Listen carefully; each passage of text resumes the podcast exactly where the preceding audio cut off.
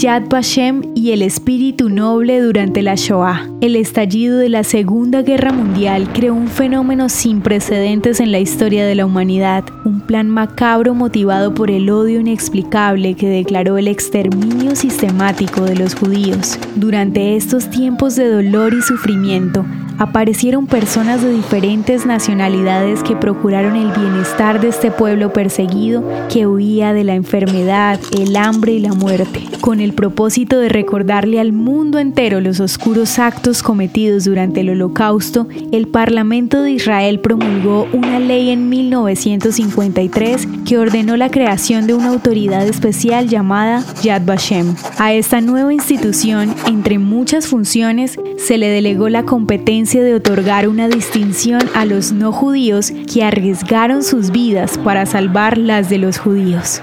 Esta condecoración otorga el título Justos de las Naciones a los héroes que contradijeron la ley e invirtieron sus recursos para sanar, alimentar, proteger y facilitar el desplazamiento a los miles de judíos que huían de la amenaza nazi. A la fecha, Yad Vashem ha reconocido a 28.000 justos de las naciones, quienes por sus actos de nobleza y bondad serán siempre recordados.